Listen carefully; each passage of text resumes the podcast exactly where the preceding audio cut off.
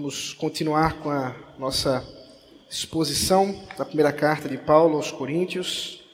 Dessa vez vamos caminhar no capítulo 5 ainda. Começou a ser exposto na semana passada pelo reverendo Daniel.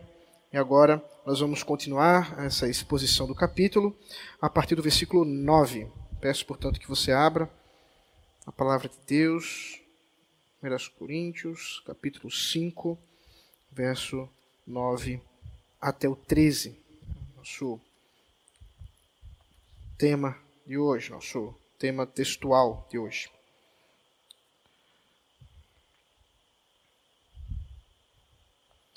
Eu não costumo fazer isso, mas só porque eu fiquei um pouco incomodado, é, nós acabamos de cantar uma música que eu gosto muito, mas que às vezes as pessoas a gente não mudou ela aqui. A, a ideia de que Deus mandou Jesus para consertar a história está teologicamente errada. Nós não deveríamos crer desse jeito. Jesus foi enviado dentro dos planos do Senhor para completar a sua história. É assim que vamos cantar a partir de hoje. Não vamos cantar que Jesus foi enviado para consertar, porque a história de Deus não precisa ser consertada, ela é perfeita. E assim vamos, assim cremos e assim cantemos também. Capítulo 5, verso 9 ao 13, 1 Coríntios, diz assim: Na outra carta já escrevi a vocês que não se associem com impuros Refiro-me com isto não propriamente aos impuros deste mundo, aos avarentos, ladrões ou idólatras, pois neste caso vocês teriam de sair do mundo. Mas agora escrevo a vocês que não se associem com alguém que, dizendo-se irmão, for devasso, avarento, idólatra, maldizente, bêbado ou ladrão. Nem mesmo comam com alguém assim Pois com que direito haveria eu de julgar os de fora? Mas será que você, vocês não devem julgar os de dentro? Os de fora, esses Deus julgará. Expulsem o malfeitor do meio de vocês. Queridos, o tema da disciplina bíblica é sempre um tema estranho. Uh, eu me recordo logo no início do meu ministério, não muitos anos atrás, eu estava na congregação que eu trabalhava e aconteceu um caso de pecado público, uma situação uh, bastante clara, onde as pessoas confessaram o pecado que haviam cometido e uh, o conselho da igreja mãe, que uh, pastoreava a, a, congregação que eu estava ali como obreiro, como pastor, decidiu por fazer a disciplina pública de uma pessoa. E eu fui encarregado, naturalmente, como pastor da congregação, para dar é, essa notícia né, à igreja, por ser uma disciplina pública, precisava ser dito. E eu fiz isso na, situação, né, com tranquilidade de coração, tendo em vista o que ocorria. Mas uma coisa curiosa aconteceu um pouco depois, uma família sumiu da igreja, não tinha nenhuma relação com, esse, é, com essa pessoa que havia sido disciplinada, mas ela sumiu. Um ano depois, conversando com as pessoas dessa família, eu descobri o motivo deles terem sumido. É que aqueles irmãos que pertenciam a, que vinham oriundos de algumas igrejas de uma igreja neopentecostal, ao verem a disciplina pública, ficaram tão ofendidos pela exposição que teria acontecido do uh, pecado daquela outra pessoa, que ficaram sem mais ir à igreja. Por um ano isso aconteceu. Quando voltaram, voltaram, conversaram comigo e disseram: agora nós entendemos o que aconteceu. E nós agradecemos porque ah, você fez isso naquele momento. É, isso não acontece somente ali naquela congregação, mas acontece em muitos outros lugares. A disciplina nem sempre ela é tão bem compreendida, ainda que também é verdade que ela não é bem administrada. E isso é um outro problema. É bem verdade que quando nós falamos do, munda, do mundão aí da igreja evangélica, nós temos um problema com relação à imoralidade dentro da igreja. Uh, não é difícil uh, achar o problema de pecado não ah, cuidado, não, não disciplinado, não ah, trabalhado dentro de, da igreja.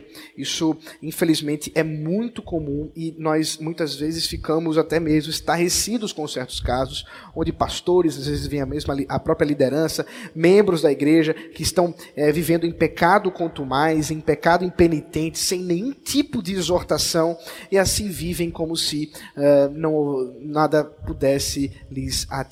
Esse é um problema e não era diferente na igreja de Corinto.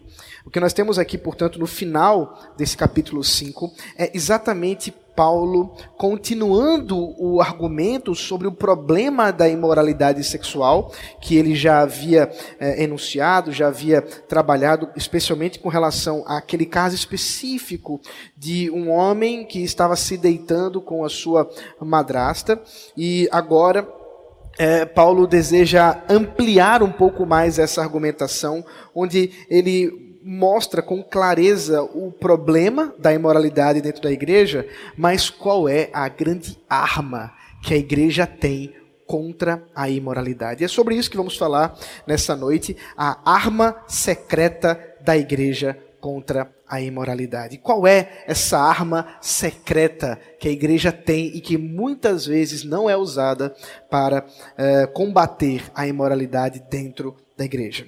Primeiro, primeira coisa que Paulo nos fala no versículo 9 a 10 é o que não é a disciplina eclesiástica. Claro, eu já mostrei para vocês que nós estamos falando da disciplina, e a primeira coisa que ele diz é o que, afinal de contas, não é a disciplina. Eh, na outra carta, já escrevi a vocês que não se associassem com os impuros. Bom, eh, veja, Paulo já havia escrito uma outra carta, nós já falamos sobre isso no no, primeiro sermão, quando introduzimos a carta aos Coríntios, a primeira carta aos Coríntios, que nós chamamos de primeira carta, mas que não é a primeira carta. É, na verdade, nós bem sabemos que Paulo já havia se correspondido com essa igreja, inclusive recebido uma carta deles em resposta, e agora ele mais uma vez toma, a, a, por inspiração do Senhor, a palavra para instruir essa igreja. Ele menciona essa carta, e lá, na carta anterior, essa talvez realmente a primeira, pelo menos aquelas, aquelas que nós temos ciência, ele diz que uh, a igreja não deveria se associar com impuros. Aparentemente, a igreja não entendeu isso. Aparentemente, a igreja de Corinto ficou meio confusa com o que Paulo havia dito. E isso talvez esteja é, é, seja o problema no capítulo 7, que nós vamos ver ainda, quando Paulo trata do divórcio, que, onde muitos irmãos da igreja estavam querendo divorciar-se dos incrédulos que estavam casados. E Paulo disse: vocês não devem se divorciar deles. E talvez seja exatamente isso que estava no contexto. Eles pensavam, e quando Paulo falou não se associem com os impuros, Paulo estava se referindo aos ímpios de fora da igreja, aqueles que não pertencem ao rol de membros da igreja. Mas agora ele corrige, ele corrige essa questão, dizendo: olha, quando eu falo da, de não se associar aos ímpios, de não se associar aos impuros, melhor dizendo, eu não estou me referindo aos de fora eu não estou dizendo que nós não podemos ter comunhão com as pessoas que estão fora da igreja. Por que Paulo diz isso? Porque, obviamente, se nós estivéssemos é, realmente sendo mandados por Deus para não viver em comunhão com os de fora, precisaríamos necessariamente viver numa bolha. Precisaríamos necessariamente nos afastar da sociedade, nos afastar desse mundo e precisaríamos, portanto, viver afastados completamente da vida é, normal que as pessoas têm. Mas não é isso que Paulo está tratando. Ele entende que não é de se admirar que os ímpios vivam em impureza. Isso é algo esperado. As pessoas que não caminham segundo o Senhor Jesus Cristo, que não caminham pela verdade de Deus, certamente viverão em impureza. Isso não é algo estranho dentro da, da expectativa da igreja. O problema é com aqueles que estão de dentro. Ele vai falar sobre isso daqui a pouco.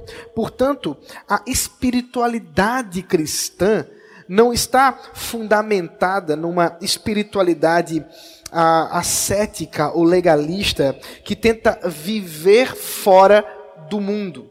E, e deixe-me gastar só um pouco de tempo com relação a isso, porque muitas e muitas vezes nós confundimos o que é piedade.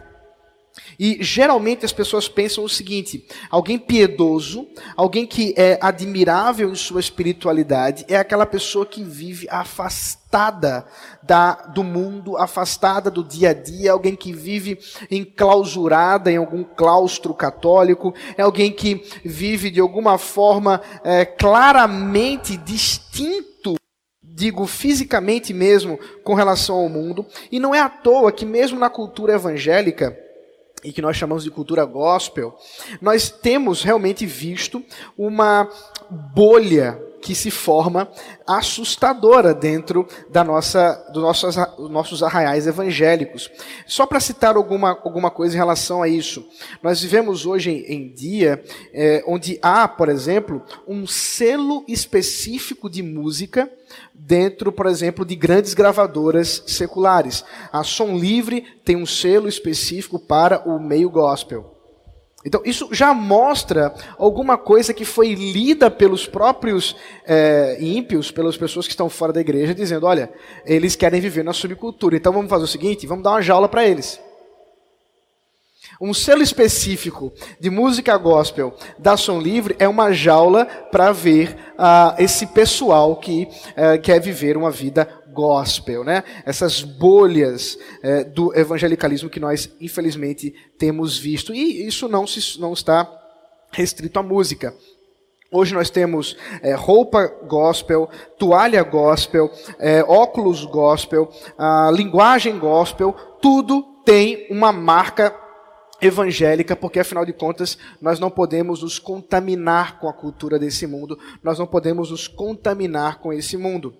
Mas perceba, no entanto, que a crítica que Paulo faz à interpretação que a igreja de Corinto tinha feito das suas palavras é a mesma que nós precisamos ser lembrados hoje. A espiritualidade verdadeira não é aquela que vive numa bolha separada desse mundo, mas é aquela que, vivendo nesse mundo, ainda assim não se contamina com ele. Isso é um desafio muito maior. Veja, o próprio Paulo diz: vocês teriam de sair do mundo se vocês deixassem de se associar com os ímpios. Não é disso que nós estamos falando, e é exatamente esse o grande desafio desafio do cristão. É como ser santo, é como viver a verdade do evangelho nesse mundo caído e não fora dele. Perceba, por exemplo, que quando você está no seu trabalho, de quando você está na faculdade, de quando você está na escola, lidando com incrédulos na, entre os vizinhos, o que seja, é ali que a espiritualidade verdadeira cristã, a piedade verdadeira deve se manifestar. É naquele momento que sal e luz faz algum sentido. É por isso que quando uma subcultura como essa gospel tem apresentado uma vida é, tão afastada do mundo, ou tentando ser afastada do mundo, ela não só se torna espetáculo bobo no meio de uma jaula, mas ela também deixa de comunicar com esse mundo.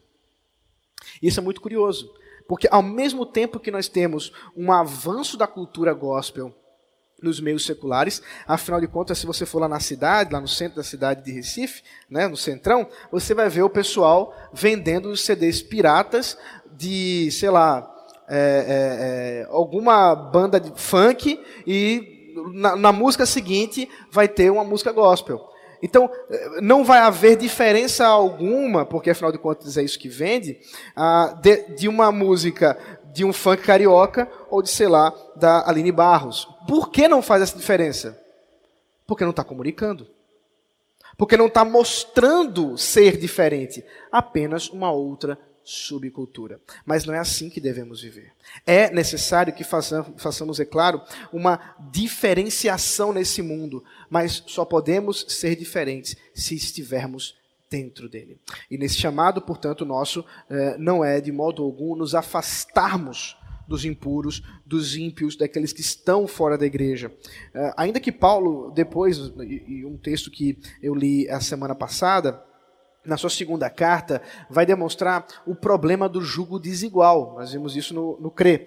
E o problema do jugo desigual é a associação indevida com pessoas de fora da igreja, é, com ímpios. Essa associação indevida está muito mais associada a uma comunhão que gera contaminação do que uma comunhão que uh, uh, precisamos viver, inclusive, em termos até mesmo de amizade com incrédulos. Você não precisa ser uh, deixar dos seus amigos que não pertencem à igreja, que não são crentes. Pelo contrário, permaneça amigos, amigo, ame essas pessoas e apresente o evangelho. Mas não entre no mesmo caminho deles. E esse é o grande desafio. E nesse sentido, portanto, se afastasse dos impuros não significa isso, se o nosso chamado como igreja não é nos afastarmos desse mundo, afinal de contas, do que deveremos afastar? E aí entra finalmente o que é essa arma secreta que Deus deu à igreja contra a impureza dentro da própria igreja. Veja o versículo 11, onde nós vemos finalmente o que é a disciplina. Mas agora, escreva vocês que não se associem com alguém que, dizendo-se irmão, observe, central do texto, for devasso, avarento, idólatra, maldizente, bêbado ou ladrão, nem mesmo comam com alguém assim. Olha que coisa curiosa. Paulo está dizendo que você pode se assentar à mesa de um ímpio, devasso, idólatra, contanto que ele assuma que ele é ímpio. Contanto que ele não se coloque como um irmão para com você. Porque a partir do momento que ele se diz irmão e permanece nessa vida, há um distanciamento, há um problema aqui. Há alguma coisa que precisa ser observada. O problema, portanto, dessa igreja não era a associação com os ímpios, o problema era a associação com ímpios dentro da própria igreja. Era olhar e ver o pecado pertencente ali dentro da igreja e isso não ser tratado, isso não ser exortado, isso não e não haver nenhum tipo de julgamento. Muito bem, queridos, vamos voltar aqui ah, para mais uma vez a exposição da palavra do Senhor. Então eu falava que o problema é exatamente a permissividade em não julgar o caso de pecado dentro da comunidade da igreja, esse pecado impenitente vivenciado por muitos. Apóstolo Paulo, usando as expressões devasso, avarento, idólatra, maldizente, bêbado ou ladrão, está é, certamente fazendo uso aqui das leis de Deuteronômio, onde ele com clareza vê a vida de impureza que o próprio Deus havia impedido que o povo de Israel vivesse, para mostrar que o mesmo, a mesma lei que é, chamava o povo de Israel para a pureza, para a purificação, para a santidade, é a mesma lei que hoje chama a igreja para a pureza, purificação e para a santidade. Portanto, veja que a disciplina que Paulo deseja que seja implementada nessa igreja, e que certamente é a que nós devemos também implementar, envolve uma quebra de comunhão. Uh, veja comigo mais uma vez que o texto nos diz. Mas agora escrevo a vocês que não se associem, e depois ele fala, nem mesmo comam com alguém assim. As duas expressões associar, que dá a ideia de encontro, que dá a ideia de estar reunido com franca convivência, e a outra que diz sobre comer, refere-se aqui pelo menos a duas ideias. Pode tanto se referir a comunhão da ceia do Senhor, referindo-se espe especificamente à, à mesa de Jesus Cristo, como também o afastar-se de um relacionamento íntimo de amizade, que é exatamente o que está pressuposto em uma caminhada é, onde você come com alguém, o que você tem comunhão com essa pessoa por meio da, da comida. Então, observe que o problema de permitir que pessoas vivam nesse tipo de posicionamento de pecado impenitente, sem que seja chamado ao arrependimento e levado às últimas consequências, chamado à excomunhão ou à exclusão da comunhão, é realmente permitir que a impureza, que a impiedade permaneça dentro do corpo de Cristo. Aqui nós temos claramente a importância dessa, exclu dessa exclusão. Eu sei que muitas vezes é difícil, e como pastor, que muitas vezes nós precisamos decidir isso é, no conselho, é, discutindo entre os presbíteros. Sempre é muito doloroso pensar essas coisas. Não é fácil entendermos quando é hora que essa pessoa precisa ser excluída do corpo da igreja. Mas isso, por isso, ou com relação a isso, depende a própria santidade da igreja. Nós queremos uma igreja pura, então precisamos levar a sério a disciplina do Senhor. Se queremos que pessoas se arrependam, eles precisam sofrer a excomunhão ou a exclusão decorrente do seu próprio pecado, da separação que envolve esse, essa, essa exclusão. Então, nesse sentido, nós precisamos observar como é importante a disciplina na igreja. E ela é exatamente a arma que a igreja precisa usar para chamar pessoas à santidade. É exatamente a medida que Deus nos deu para levar o pecado realmente dentro do corpo de Cristo. E nesse sentido, portanto, Paulo termina a sua argumentação no versículo 12 e 13, nos explicando finalmente como aplicar essa disciplina. Veja comigo. Pois com que direito haveria eu de julgar os de fora? Mas será que vocês não devem julgar os de dentro? Os de fora, esses Deus julgará. Expulsem o malfeitor do meio de vocês. Queridos, a primeira coisa que a gente precisa aprender é que, como igreja, nós não deveríamos perder tempo falando dos de fora, julgando os de fora agora. É verdade que haverá um tempo em que os ímpios serão julgados. Nós vimos isso há pouquíssimo tempo aqui na nossa EDV. E o próprio apóstolo Paulo vai falar isso, por exemplo, no capítulo 6, versículo 2. Veja comigo. Ou vocês não sabem que os santos hão de julgar o mundo? Ora, se o mundo deverá ser julgado por vocês, será que vocês não são competentes para julgar as coisas mínimas? Será que o apóstolo Paulo estaria se contradizendo em tão pouco tempo de espaço aqui na carta? Certamente que não. Aqui ele está falando de duas coisas diferentes. Nós realmente não somos chamados para julgar esse mundo agora, no presente momento, porque isso é uma perda de tempo.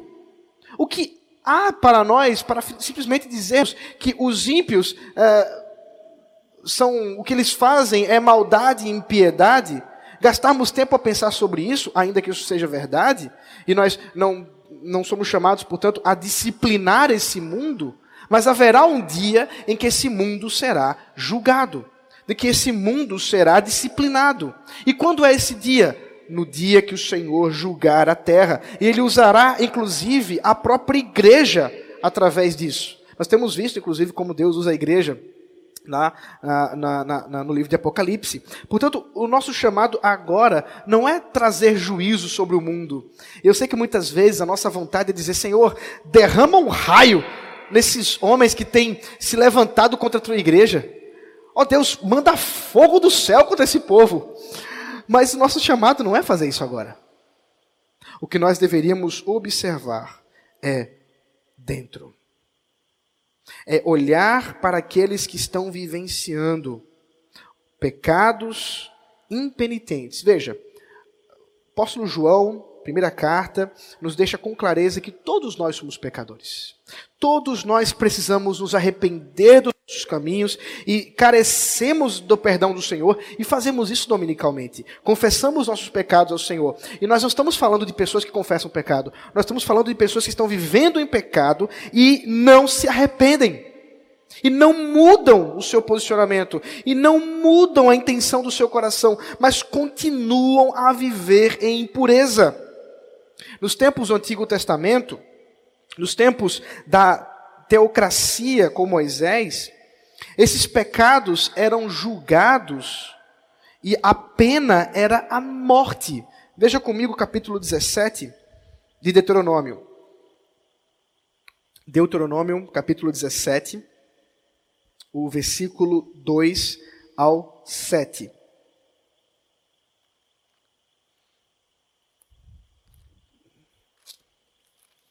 O apóstolo Paulo está em mente esse texto quando ele fala sobre excluir esse pecador da igreja.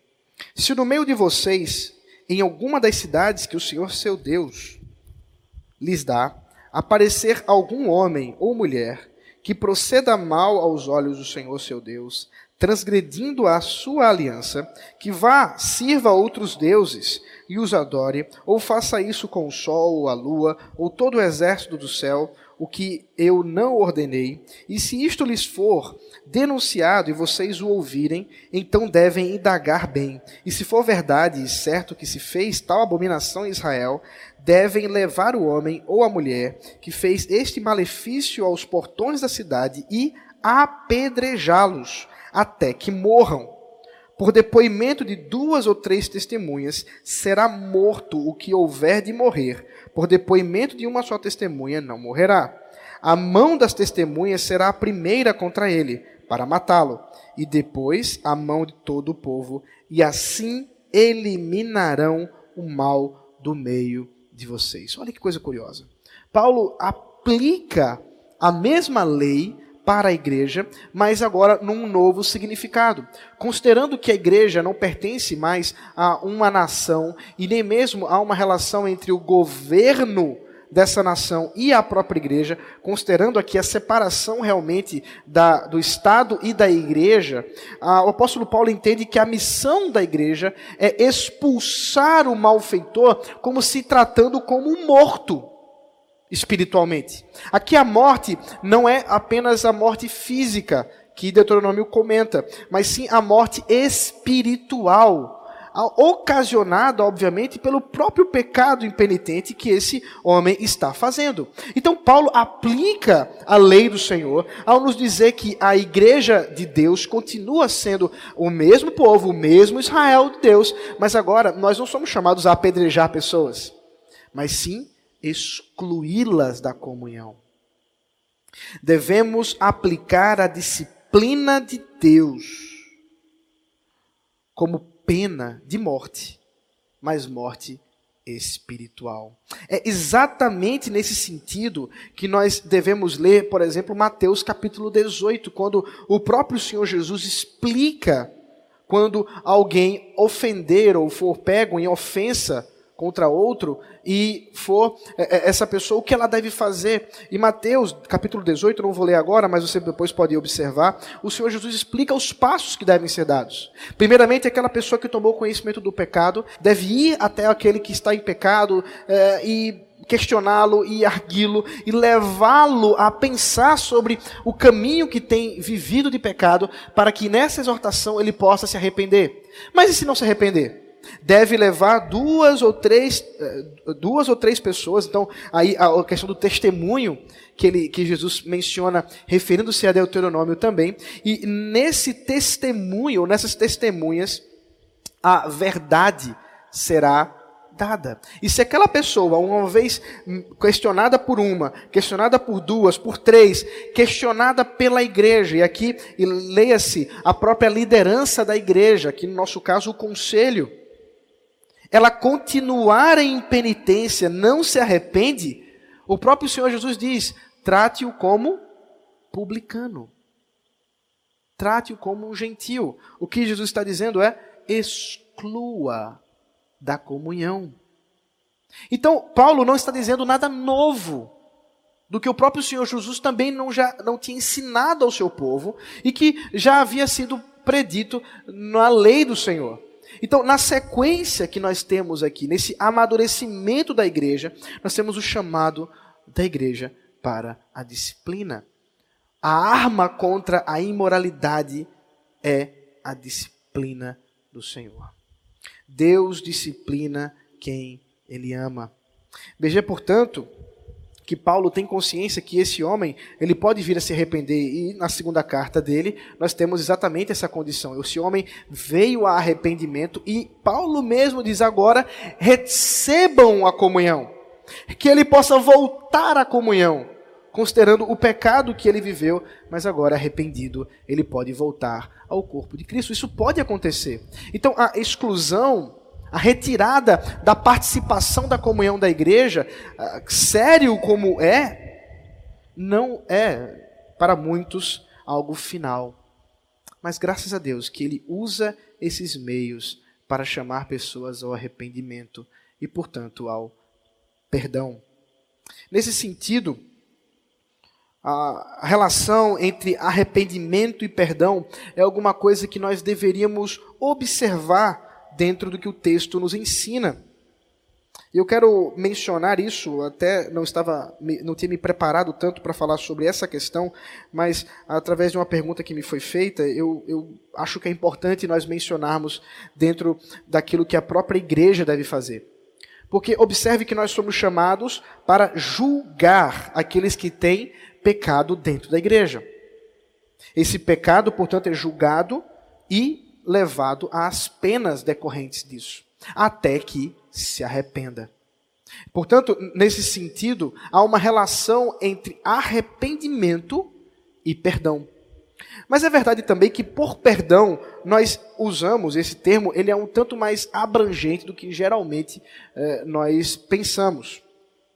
E não é à toa que muita gente fala sobre coisa de liberar perdão, eu já ouvi essa expressão, apesar dela não ser muito bíblica. Uh, mas o que a Bíblia fala sobre perdão e arrependimento? Como que nós podemos perdoar alguém que não se arrependeu, mas que antes está em disciplina da própria igreja? Como que isso pode acontecer? Precisamos lembrar, primeiramente, que nós não somos chamados a perdoar sem Cristo. Todo perdão emana da cruz de Cristo. É por isso que não somos nós quem liberamos o perdão, mas é o próprio Cristo.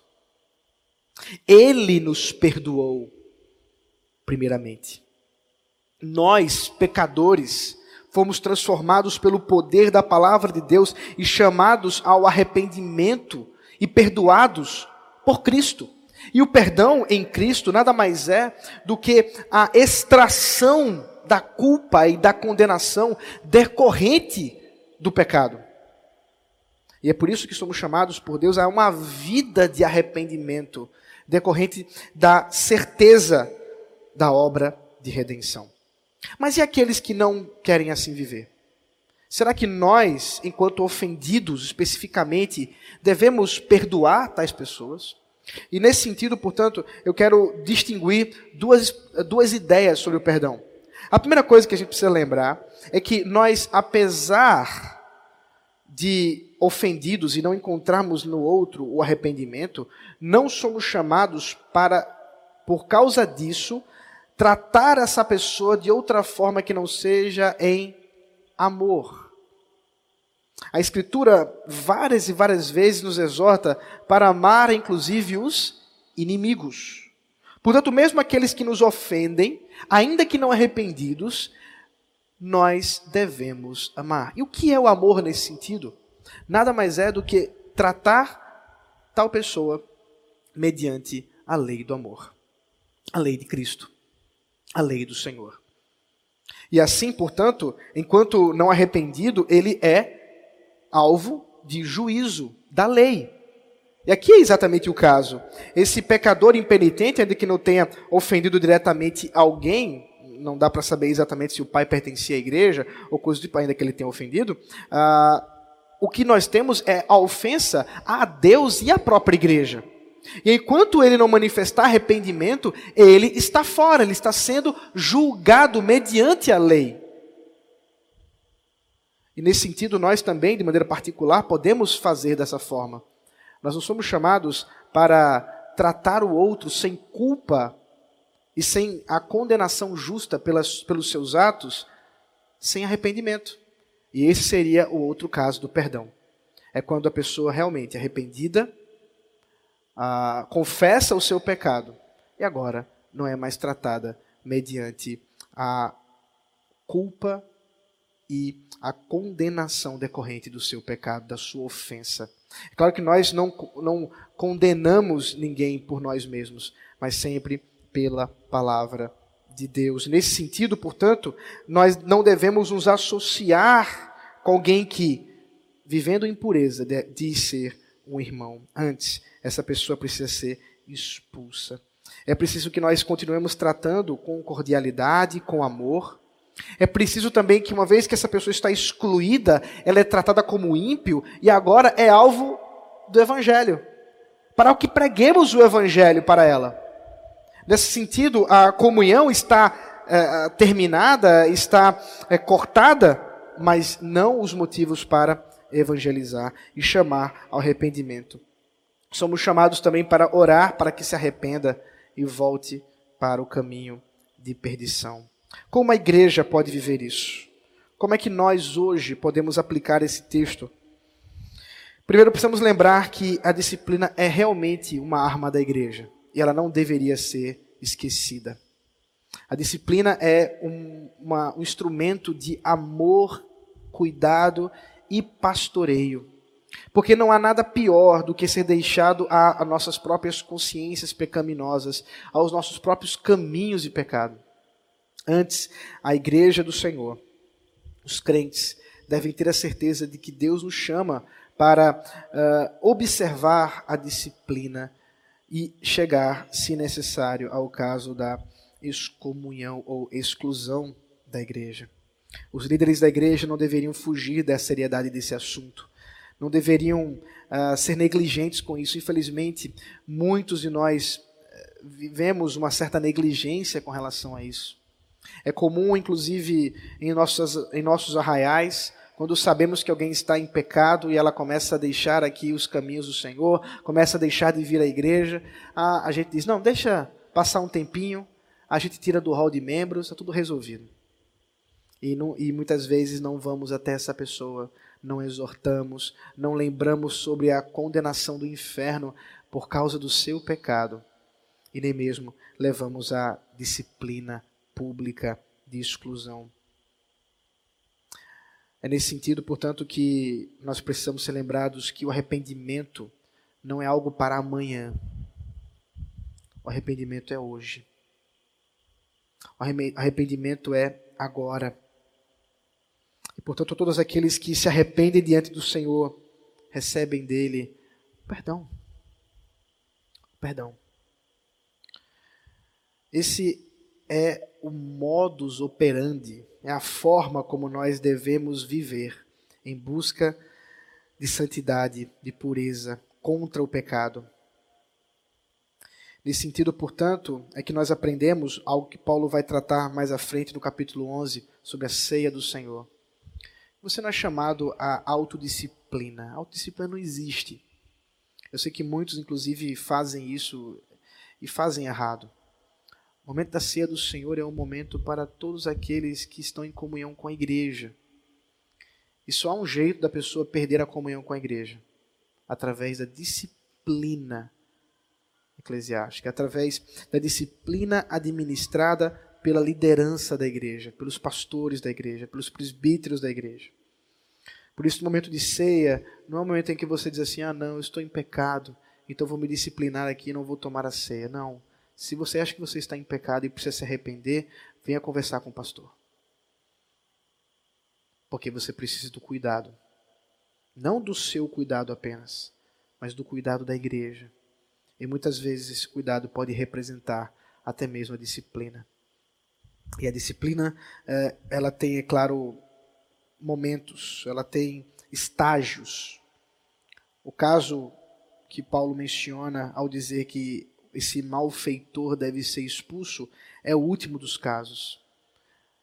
Mas dentro dessas fases da disciplina, nós todos somos chamados a nos submeter a ela e pedir a Deus e ao Santo Espírito que nos conduza ao arrependimento, que nos conduza à contrição por conta do nosso pecado. A igreja não deve se associar com impuros. É por isso que nós precisamos lutar com as armas da disciplina para purificar a igreja, para buscar a santidade e agradar a Deus. Vamos orar.